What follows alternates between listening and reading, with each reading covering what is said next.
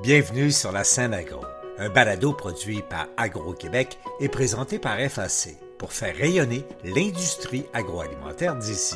Bonne écoute. Ici Lionel Levac. Dans quelques jours maintenant, Olimel aura complété le transfert de ses activités de Vallée-Jonction vers ses autres abattoirs et l'usine sera fermée. Au plus fort de ses opérations dans son réseau, Olimel abattait quelques 125 000 porcs par semaine. Désormais, 85 000 porcs seront dirigés vers les abattoirs de Limel. Par ailleurs, pour les éleveurs, une fois tout calculé, la réduction de production sera de 9% plutôt que de 12 ou 15 évoqués au départ. Je fais le point sur la question, voici mon reportage. Les derniers mois ont exigé un travail de titan pour réorganiser les opérations. Ce n'est pas tout à fait terminé, mais on est, pourrait-on dire, dans la phase finale de la fermeture de l'usine Vallée-Jonction de Limel. Je me suis entretenu avec le président directeur général de Limel, Yannick Gervais. Quand Vallée Jonction va fermer à la mi-décembre, on va être au niveau qu'on veut, là, à quelques milliers de parts près. On est en train encore d'augmenter les vitesses dans nos trois autres abattoirs. Puis l'ancien abattoir de Princeville, qui était maintenant un centre de désossage satellite, a fermé hier. Donc le plan, on poursuit. On avait déjà fermé Saint-Hyacinthe. On a consolidé des centres de distribution. Donc euh, le plan est où il est supposé être en date d'aujourd'hui. Et au bout de l'exercice, vous serez passé de combien à combien de porcs abattus de carcasses semaine?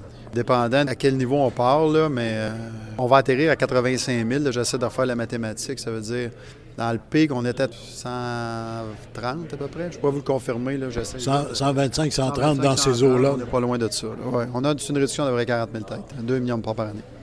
Bien sûr, c'est toute une réorganisation chez vous, ben, chez Olimel, mais chez les producteurs également. Ça se place bien les choses. Là. Vous allez pouvoir compter sur tous les approvisionnements dont vous avez besoin et en fonction de la réduction chez les producteurs? C'est ce qu'on vise. Nous, on a besoin du 85 000 par semaine à partir du premier trimestre de 2024. Donc, oui, chez nous, on n'a pas de visée d'aller plus haut en termes de nos élevages en propre, mais oui, on compte sur ce qu'on a comme information des éleveurs de porc. Bien, on va être capable de remplir les abattoirs. Les signaux du marché sont un peu embêtants. L'Europe qui demande du porc actuellement, on réduit beaucoup la production sur le territoire européen. Vous êtes plus ou moins en mesure de répondre à une demande comme celle-là? Non, on regarde toujours les différentes opportunités, mais pour le moment, on écoute sans plus. On n'est pas, euh, on est, on est à l'aise avec où on est au niveau de nos marchés de niche, que soit les marchés du Japon, marché domestique est en forte progression. Par contre, on regarde avec nos partenaires euh, européens si on ne pouvait pas faire quelque chose. Les prix, par contre, euh, les prix restent relativement bas, même s'il y a une petite poussée actuellement. Les prix restent relativement bas et on le voit même directement dans les épiceries la protéine de viande de porc reste très peu chère comparativement aux autres viandes. Oui, effectivement, pour des attributs qui sont aussi bons, des fois meilleurs. Donc ça, c'est un petit peu difficile à comprendre pourquoi on n'est pas capable, même au domestique, avec le meilleur porc au monde, de bien valoriser ça au niveau des détaillants. Donc on le voit, puis c'est vrai pour l'ensemble des coupes. Donc ça, je pense qu'encore, puis il y a des belles choses qui se font justement avec le port du Québec là, pour éduquer, de certaine façon, nos gens. Donc euh, on va souhaiter que ça se continue, mais en termes de prix de marché, on est quand même une goutte d'eau, le Canada. Là. Ça va falloir que macroéconomiquement tout se replace. Comme vous le dites, on voit des signaux positifs on va souhaiter que ça continue parce qu'avec la hausse du prix des grains, c'est un peu insoutenable pour l'industrie. C'est toujours embêtant le marché parce que les prix actuels font l'affaire des consommateurs, bien sûr, mais ça demeure que ça impose des conditions difficiles chez vous, chez les abatteurs et chez les producteurs. Oui, effectivement. Puis le gros point, c'est qu'étant quand même commis sur un modèle avec l'exportation, on se bat contre les autres. On se bat contre les géants un peu partout. Donc, pour nous, on veut quand même avoir un juste prix. On le disait, il y a un ratio qui est le ratio entre le coût d'alimentation puis le prix cut-out, qui est un prix de le prix de vente de reconstitution de la carcasse. Historiquement, est autour de 60% Là, c'est 80% du prix obtenu. C'est juste pour payer les grains. Donc, c'est énorme. Même après ça, il y a d'autres dépenses à la ferme, on peut comprendre. Alors que ce transfert-là, c'est fait dans la volaille, c'est fait dans le bœuf, etc. C'est beaucoup mieux fait. Pas dire que ça s'est fait à 100% mais ça s'est fait dans des modèles où c'est plus confortable, je dirais, pour les, éleveurs et les transformateurs dans ces deux groupes-là. M. Gervais, merci beaucoup. merci. Fait toujours plaisir? Du côté des éleveurs de porc, la planification de la réduction de la production est aussi une opération difficile et délicate. Cependant, il semble que les éleveurs vont s'en tirer un peu mieux que prévu. Le président des éleveurs de porc du Québec, Louis-Philippe Roy. Monsieur Roy, bonjour. Bonjour. Monsieur Roy, où est-ce qu'on en est du côté des producteurs dans l'opération euh, obligatoire, on n'a pas le choix, de réduction de la production actuellement? Votre plus gros acheteur, Olimel, n'est plus en mesure d'acheter autant de porcs vivants que ces dernières années. Où est-ce qu'on en est rendu? Est-ce que l'opération se passe assez bien? L'opération se passe relativement bien. C'est sûr qu'on a eu des surprises dans le courant de l'été. Il manquait des données parce qu'on l'a annoncé au départ un 12-15% de réduction. Mais au fur et à mesure que l'été a avancé, on arrive à l'automne on est capable d'aller chercher des données supplémentaires, des statistiques pour être capable de voir vraiment ça va être quoi la réelle baisse. Parce qu'il faut comprendre que dans une réduction, dans un contexte difficile, il y avait déjà des producteurs ou des réseaux qui avaient pris des décisions d'affaires. Donc ça, on n'est pas tout au courant de ces décisions-là. Fait qu'au fur et à mesure que les semaines ont avancé, on était capable d'arriver avec une réduction de 9% C'est le chiffre réel. Donc présentement, nous, on considère qu'un 2% qui a déjà été fait parce qu'il y a des producteurs qui ont quitté la production.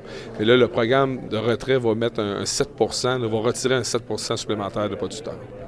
C'est difficile, par exemple, pour un secteur euh, comme le vôtre, d'envisager ou d'opérer une réduction de production comme ça, alors que depuis à peu près toujours, on a visé à augmenter la production au Québec. Euh, c'est un changement de mentalité, c'est difficile.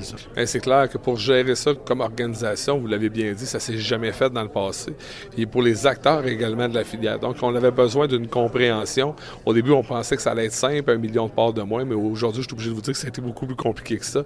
Mais on a été capable de le gérer, on est capable de l'adapter à la situation à l'information qu'on a eue. Mais on va être capable de gérer. C'est pour ça que je vous dis un 7% maintenant que le programme va être appliqué sur la norme de réduction.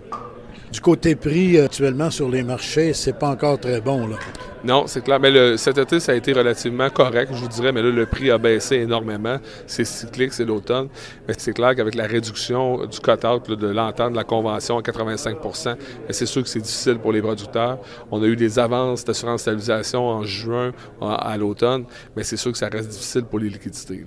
Est-ce qu'il est envisageable pour les producteurs, votre groupe de producteurs, que, je ne sais pas, dans un délai X, dans quelques années, on puisse reprendre une certaine croissance? Moi, je pense que l'objectif qu'on s'est donné là, quand on a signé la convention, c'est le plan de restructuration.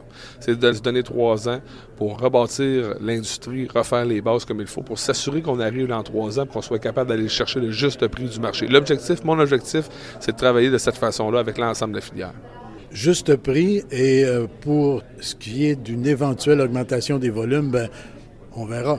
le juste prix pour moi, c'est quoi? C'est d'être capable d'investir dans mon entreprise, que les producteurs soient capables d'investir, qu'il y ait de la relève qui vient dans l'industrie. Ça, pour moi, ça représente le juste prix. Quand on verra ce changement-là, le retour d'investissement, ça veut dire que les producteurs vont être capables de vivre de leur production.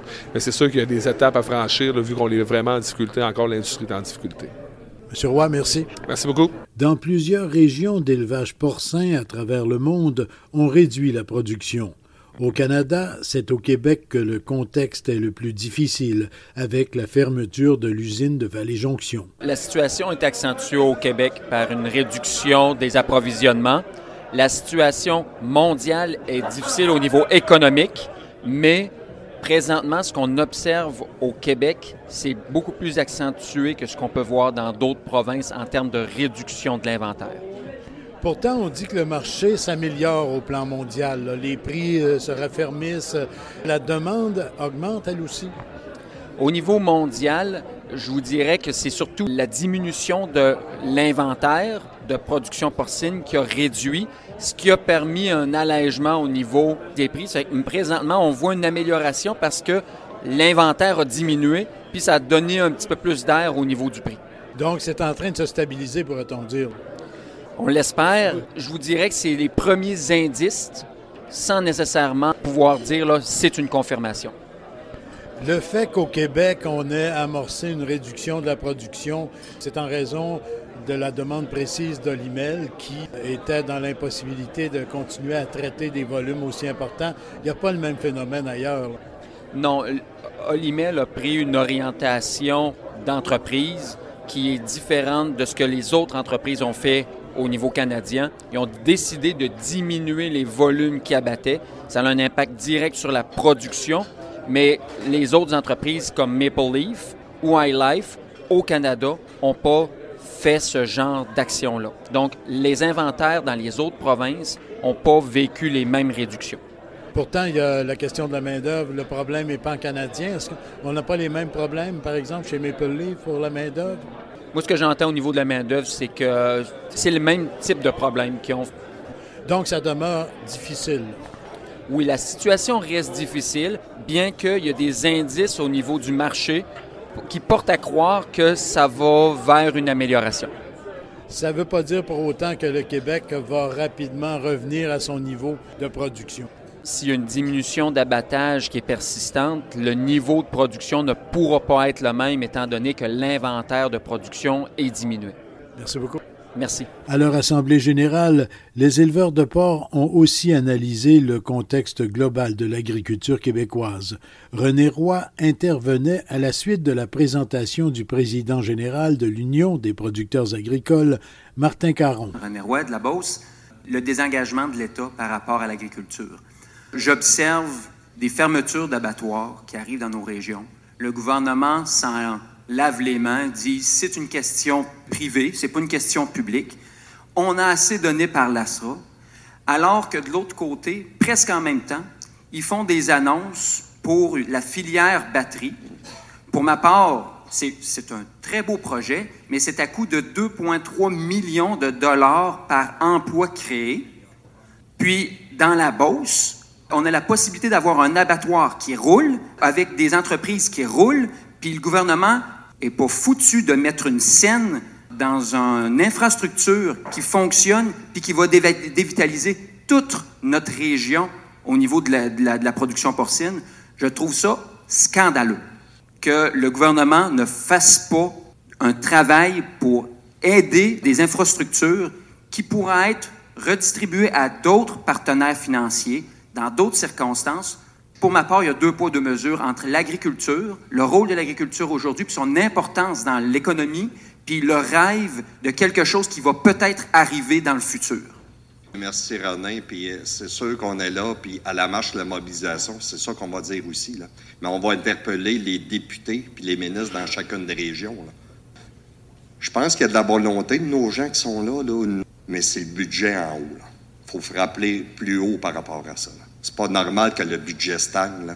C'est qu'il faut être capable d'augmenter. Puis même M. le ministre, puis Louis-Philippe était là au Corem, là, quand il est venu mentionner ben, la production porcine au niveau des exportations, c'était important. Ben, regarde, c'est important.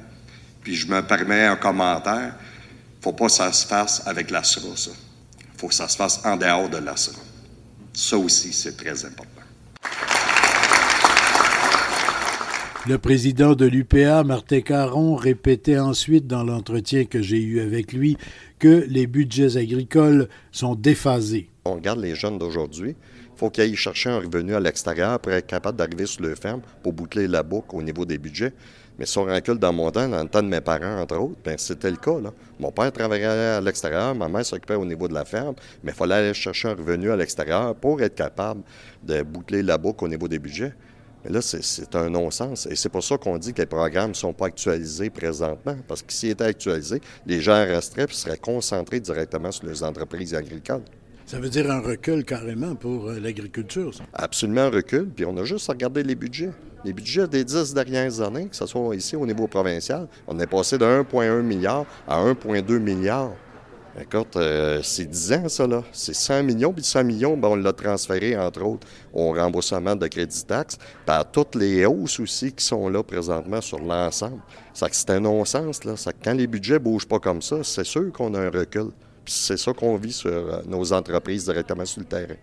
Et ça, ça doit vous faire réfléchir de voir les investissements industriels importants dans lesquels le gouvernement injecte des sommes euh, très, très majeures. Absolument, c'est ça qu'on voit. on dit souvent, ben, l'autonomie, la sécurité alimentaire, c'est important pour le gouvernement, c'est important aussi pour la société, mais en même temps, faut qu'il y ait des gestes concrets. Puis le geste concret, c'est pas juste d'investir dans les milieux de la batterie ou au niveau de l'énergie, des éoliennes. Il faut investir en agriculture et en agroalimentaire. Puis on sait que quand on investit un dollar au niveau des régions En agriculture, bien, il y a 71 sous qui restent au niveau de l'économie locale. Ça qu'on parle de développement de l'économie locale, l'agriculture, c'est la base de tout ça. Merci beaucoup. Merci. Ici Lionel Levac. Le 6 décembre prochain, à l'occasion du Congrès général de l'UPA, une marche de revendication aura lieu sur la colline parlementaire à Québec. Au revoir. Vous avez aimé ce contenu? Suivez la scène agro pour rester à l'affût de l'actualité agroalimentaire. Merci et à bientôt.